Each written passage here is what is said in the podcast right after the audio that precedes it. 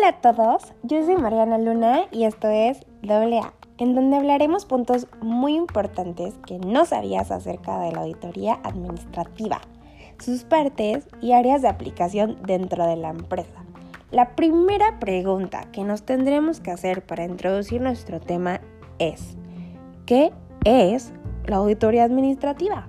Bueno, para no hacérselas muy larga y comprendan correctamente este concepto, la auditoría administrativa es la evaluación y el análisis de la estructura organizacional de una empresa.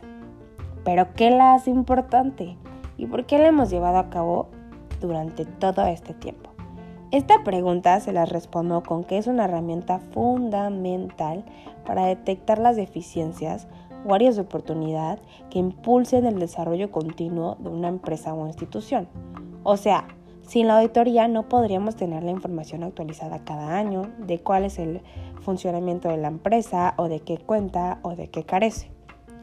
Ahora, sin salirnos del tema de la auditoría, les voy a presentar cuatro partes importantes para llevarla a cabo, que resumidas son la observación, que es donde el auditor hace las observaciones para obtener evidencia, la indagación, que es donde el auditor debe formular muchas preguntas en el transcurso de la auditoría, la conformación, que es, que es que el auditor obtiene un rastreo del procedimiento de datos y por último, pero no menos importante, está la comprobación, que es que las transacciones de cambio implican un intercambio de documentos entre las partes de la negociación. Ya para terminar nuestro segmento, les voy a hablar acerca de la auditoría de las áreas funcionales de la empresa. Toda organización, ya sea comercial, industrial o de servicios, contiene todas o alguna de las siguientes áreas operacionales o áreas funcionales, que sería compras, la segunda sería producción, la tercera sería ventas, la cuarta personal y por último finanzas.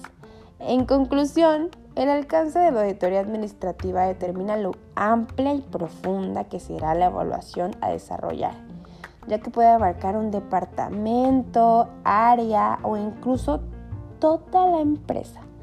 Por eso son aplicables a todas las organizaciones. Y bueno, eso sería todo por hoy.